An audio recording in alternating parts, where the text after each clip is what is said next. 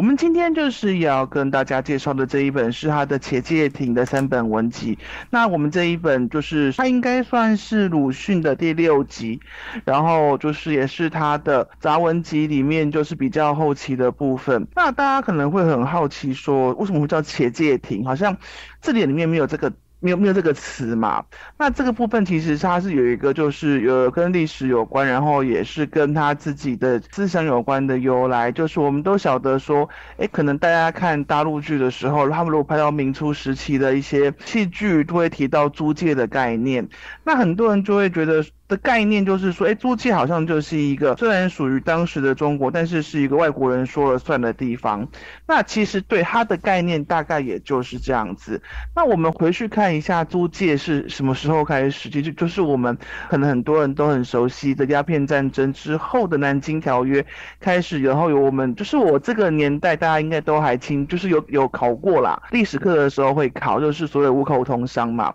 那上海就是当时的第一个租界，那。当时后来延续下来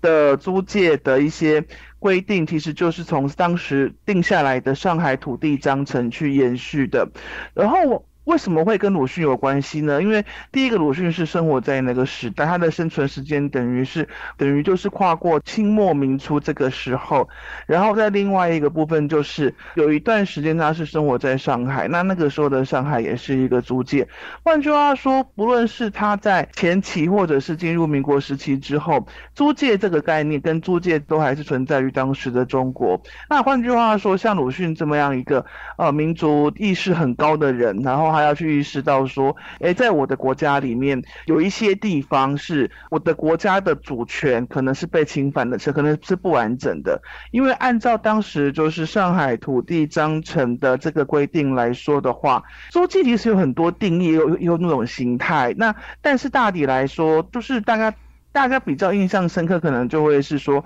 他可能在行政，可能在呃警察权之类的司法权，或者是在一些呃商务的规定上，他可能是就不不完全是按照租让国，也就是当时的中国的规定，他可能在那个地方是国外的势力是比较被尊重的。那对鲁迅来说，这当然是一个很大的，就是很大的羞辱。所以他在定这个说明的时候，他人都在租界，但是他又觉得说，哎呀，怎么会这样呢？所以。他就把租界这个这两个字去做了一点变化。呃，我们要知道一个点，就是说鲁迅其实虽然我们都说他是白话文运动的很重要的成员之一，然后他一辈子都在提倡，所以我们要纳进西方的新想法，然后让我们的国家更进步。但是鲁迅是一个，他是一个受传统教育长大的人，他的国学造诣其实非常深。那对他来说，一个国家最重要的是什么？其实就是土地，土地跟粮食。所以他在租界这两个字上，他就觉得说这两个字是我很讨厌的概念。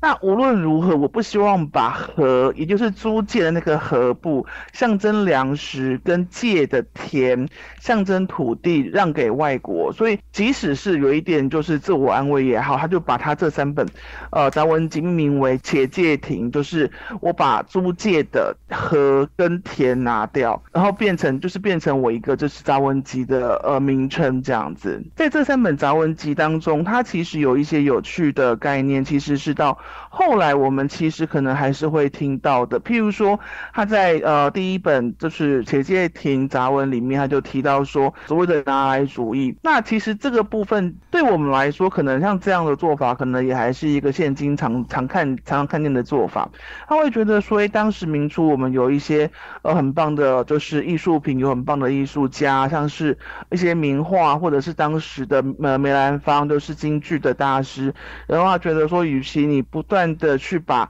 这些艺术品，然后这些呃大师送出国，好像说啊，我们就是国家非常的有底蕴、有内涵，然后非常的有一个地位，那你不如用拿来主义。可能很多人隐约有听过拿来主义这个名词，但是。太知道是什么。那其实拿来主义就是鲁迅在当时去创出来的名词。他认为你送出去，你送去把这些名人名画送出去，没有什么用啊，你就是一个啊，我们国家是很有底蕴的，但是那没有用嘛。所以他认为送出主义是一个不 OK 的东西，要么你就是拿来。什么叫拿来？你要把国外新的学问、新的主张、新的思潮拿过来，我们自己咀嚼之后、消化之后，然后变成一个呃，我们是国家新的底蕴、新的内涵。那我们先前也提过，因为鲁迅是知道当时日本的明治维新是一个什么样的情形，然后日本在明治维新的时候是进行完全非常彻底的西化，可能对日本文化有一点认识的朋友也知道说，呃，包括到当时，即使到现在，就是日本皇室的一些礼服，正式的礼服都还是西式的礼服。那当时留下来的很多照片，其实也都是穿着西式服装的照片。那政府上上下下，除了说从基本的呃文化或者是说政治经济的概念之外，他们也进行一个比较彻底的西化，是说包括我吃什么，是我很是很多人会说，日本到明治维新之后才开始吃牛肉、吃猪肉，也不是开始吃，就是更愿意去吃，是因为哎我们要救国。我们要挽救我们的体格，所以我们要抛弃以前那种哎牛肉跟猪肉是不洁的肉这种想法，然后只吃鱼肉这种想法。那我们要去吃一些红肉，让我们体格更好，然后日后才能去跟列强竞争。他认为说，像日本这样子由上到下，由非常细微的生活细节到知识分子的想法，都全盘西化才是一个救国的方向。然后他也看到日本因为这样子，所以摆脱弱国的地位，然后就是也跻身强国的地位，所以他也觉得说，哎，我们的国家当时的中国应该要去，呃，做像这样的革新，而不是一昧的说啊，我们的传统很好，我们的什么很伟大。时代已经变了，然后新的挑战、新的思潮也来了。那是不是可以用拿来主义去把国外更多的好东西拿过来？这是他一个在就是他的这个杂文集里面当时提到的概念。那我们也知道，就是当即便他当时提出这么多的想法，然后也一直在呼吁说，哎，年轻世代，然后当时的知识分子应该要革新。但是他不像是日本明治维新，虽然也是被阻碍，但是他是一个主流。上就是上下非常一致，我们要让国家变强的想法，相对于当时的中国，就让他很挫折，说你们到底是要不要变强？我们真的要这样被那一直欺欺负下去吗？再加上说，呃，虽然那个时候租界好像是怎么说，好像换了几个政权，然后好像应该有一些新的变革，但是他发现说不对啊，租界还是租界啊，而且对于当时。的嗯，知识分子的打压，特别是对于当时左派知识分子的打压，呃，他自己也深受其害，也还是很严重的。他在当时甚至有很长一段时间是他不能用他自己的笔名鲁迅去发表文章的。对他来说，像这样等于就是他一边看着别人是怎么成功的，但是自己就是自己寄望很深的母国又没有办法去。很好的去借鉴，很好的学习，所以他就一直写文章去，希望大家能够正视这些事情，有一些好的发展。所以当时这篇拿来主义也是当时非常重要的文章与记录，然后像就是象征他那个时候在对于就是。新思潮、新想法，然后一些对于新旧文化交替的一些嗯改变，然后他的一些期待的一个很好的一一个例子。那这三本杂文集当中还提到我们一个很熟悉的人名叫阮玲玉，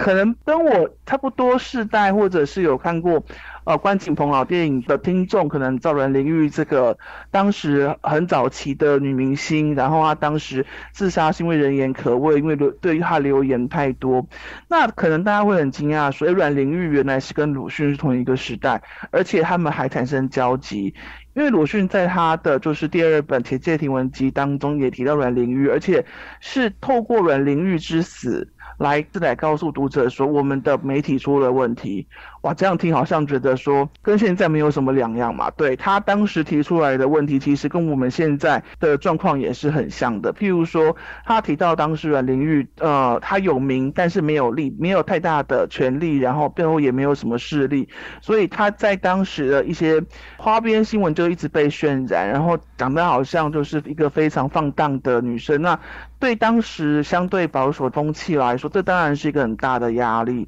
所以他认为说像这样其实是一个欺负人的行为，然后再过来他说像这样欺负人的行径为什么可以被原谅，可以被容忍？因为当时很多人就觉得说啊，我就是喜欢看这些八卦。跟现在也是一样的，就是我就是喜欢看这些八卦，我喜欢看这些丑闻，然后我看着这些女明星很有名，赚很多钱，诶，可是譬如说她传出说他可能有好几个男朋友啊。至少我这个人的人品是很端正的，他会让读者有一种，呃，透过这些八卦丑闻，然后自我满足的心理，他认为说这是一个当时媒体一个不好的现象发生的原因。然后再过来一个是，他对于当时媒体，其实大家如果有看过比较早期的包装杂志，就会发现说，当时的记者写文章的时候，很像是在写小说，就会用一个比较批评式的语气说啊，这个人就是可能标题就直接在。一个行为不端呐，或者是一些比较辛辣，或者是对他人格比较有质疑的标题去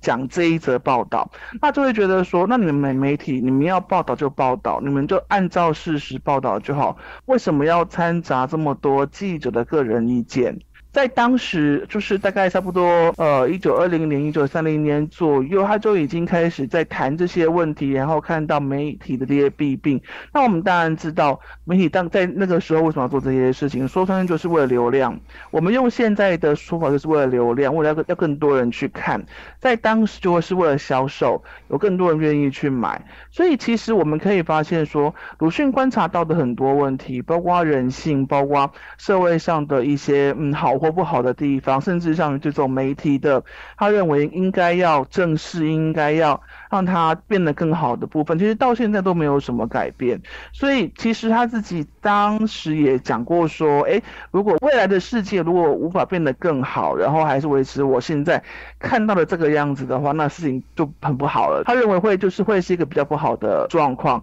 那我是觉得是说，我们做到这一本的时候，已经觉得说鲁迅其实还蛮有远见的。他就他看。到的东西已经是影响很久，而且持续很久，也持续存在，而且确实我们我们看到现在也依然没有什么改变。